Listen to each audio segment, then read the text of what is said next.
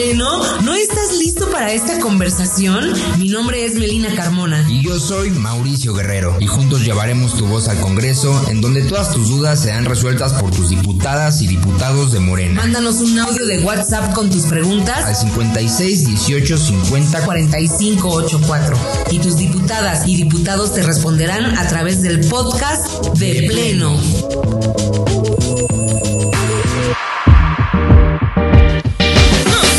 ¿Qué tal? Bienvenidas y bienvenidos a este su podcast de Pleno. La Coordinación de Comunicación Digital del Grupo Parlamentario de Morena continúa realizando e innovando, impulsando nuevos canales de comunicación dentro de la Cámara de Diputados. Ah, el día de hoy estoy con Mauricio en De Pleno y esta es una plataforma en donde participan diversos integrantes de este grupo parlamentario que dan apertura a nuevo espacio, a un nuevo espacio, a podcast que nuestros invitados lo han hecho suyo y que el pueblo de México ha podido participar con sus preguntas sobre en redes sociales, con debate, con reflexiones, pero lo más importante que sus inquietudes han sido resueltas con profesionalismo y exactitud. Hoy aquí con Mauricio vamos a estudiar un pequeño resumen de lo que se vivió en este año legislativo. Digo, ha sido bastante lo que hemos vivido en este año, pero hay cosas muy importantes que resaltar. Y de plano, Mauricio y yo les vamos a dar la bienvenida a la última temporada del año en De Pleno. Hola, ¿cómo están? Buenas tardes a todos y todas, una vez más en este espacio de Pleno, en donde, como ya les dijo Melina, les traemos la información que necesitan desde la Cámara de Diputados. Y pues bueno, Meli, ya es este fin de año, ya es cierre de año, ya con este frío ya nos queremos ir todos, pero antes de irnos, queremos resaltar lo que un resumen de lo más destacado que ha hecho Morena.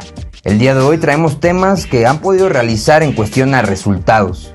Proyectos en conjunto que las y los diputados han logrado trabajar desde aprobaciones, modificaciones en beneficio de las y los ciudadanos, nuevos proyectos concretados, otros en camino, pero todos establecidos y sometidos bajo la ley, bajo la constitución.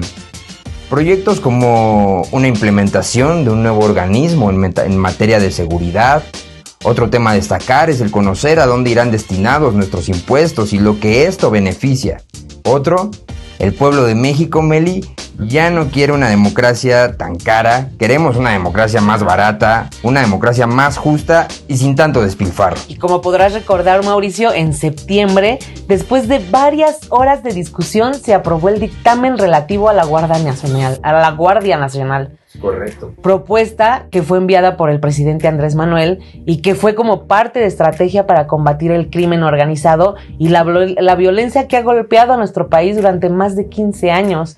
Y Mauricio se amplió, o sea, como tú pudiste ver lo que se aprobó es que se parte de ello se amplió la permanencia de la Guardia Nacional en tareas de seguridad pública hasta el 2028, que da tranquilidad, seguridad, pero sobre todo tú yo y todos los ciudadanos vamos a poder regresar a casa con tranquilidad y sanos y sábados. Sí, tienes razón y sin duda para mí este tema es, es, este, es importantísimo porque aparte de que habla de nuestra seguridad, es importante una vez esmirir y resaltar que no es ni será como en el mandato de Felipe Calderón Hinojosa, no se le va a hacer la guerra al narco, no se va a dejar a un país en manos del crimen organizado, esta propuesta definitivamente está inclinada al bienestar social, a la protección de mexicanas y mexicanos que hoy en día no se sienten seguros y seguras al caminar en la calle. Con todo esto, todo el miedo que sienten las mujeres todavía, todo esto. Entonces cabe destacar que las Fuerzas Armadas están siendo capacitadas con cursos sobre derechos humanos, sobre el trato y comunicación a la gente. Es importantísimo se están preparando igual para el trato a migrantes, a estos elementos de seguridad que sin duda es la solución certera, esta solución que es certera para disminuir la violencia en el país. Claro, eso es súper, súper importante. Y cómo no mencionar los cuatro días de discusión en esta Cámara de Diputados, la discusión del presupuesto de egresos de la Federación del 2023 en donde los proyectos prioritarios, como tú también has mencionado, del gobierno del presidente Andrés Manuel López Obrador, pues son el tren Maya, la refinería de dos bocas, las pensiones para adultos mayores. Aquí la cuarta transformación le ha quedado claro que primero son los pobres. Se aprobó un presupuesto responsable y equilibrado y el pueblo está en primer lugar. Tienes toda la razón, Melina. La verdad es que por primera vez yo veo que, están levantando a, a quienes no habían, por quienes nunca se había visto que es esta, que es la gente pobre, que es, que es el pueblo de México, que, que al fin nos están dando un presupuesto que es inteligente, equilibrado y responsable. Y responsable. Entonces, tú mencionabas esta parte de, de los programas sociales, que tenemos las pensiones para adultos mayores, que por cierto la oposición la quiere quitar, pero bueno, tenemos estas pensiones a los adultos mayores, tenemos el programa de jóvenes construyendo el futuro, tenemos el apoyo a los agricultores y agricultoras, eh, tenemos esta activación grandísima de energía que es la refinería Dos Bocas en, en Tabasco, que, que por fin res- reducirá el riesgo del desabastecimiento de combustibles.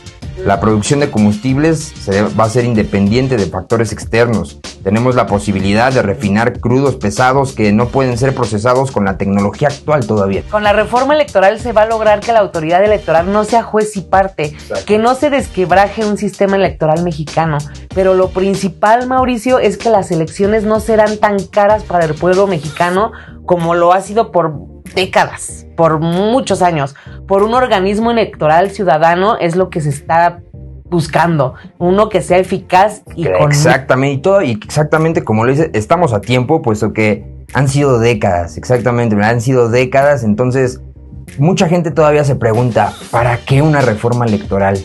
Déjenme decirles que tenemos a la democracia más cara del mundo, que, que no es posible que tengamos a unos árbitros electorales que ganen más que el presidente. O sea, aquí una pregunta que yo me hago, Mel, es, a ver, tenemos al Instituto Nacional Electoral que, este Instituto Electoral, el INE, que según ellos nos garantizan la democracia, pero ahora mi pregunta es, ¿necesitamos a un instituto electoral lujoso? ¿Necesitamos que, que- que- que tengan tantos, tantas atribuciones, tantos privilegios con nuestros impuestos? Esto es algo que no se habla y que no se había hablado desde hace mucho tiempo. De los fraudes que, que el presidente López Obrador incluso ha sido víctima en el 2006. Recordarás, Melina, con Felipe Calderón, todo esto, estos movimientos abajo de la mesa que al final le quitaron la presidencia a López Obrador.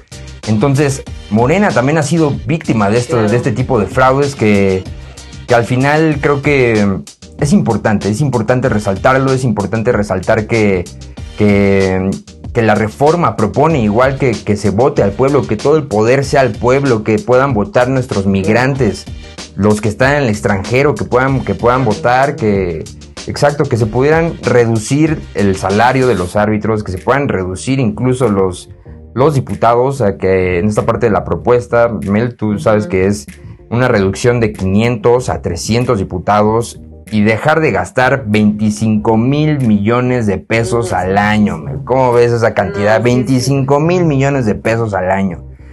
Entonces, pues, creo que esto ha sido lo, lo más destacado, lo más importante. Sin duda nos espera un 2023 de mucho trabajo todavía, de mucha expectativa, que, que sin duda estoy seguro que, que se van a cumplir. ¿Tú qué opinas? No, así es, así es. Todo lo que dices es plenamente cierto y pues obviamente aquí en De Pleno, en la siguiente temporada vamos a continuar con temas que van a impactar a mujeres, al bienestar, a los grupos sociales, a los grupos vulnerables, en justicia social, en justicia penal, entre tantos otros.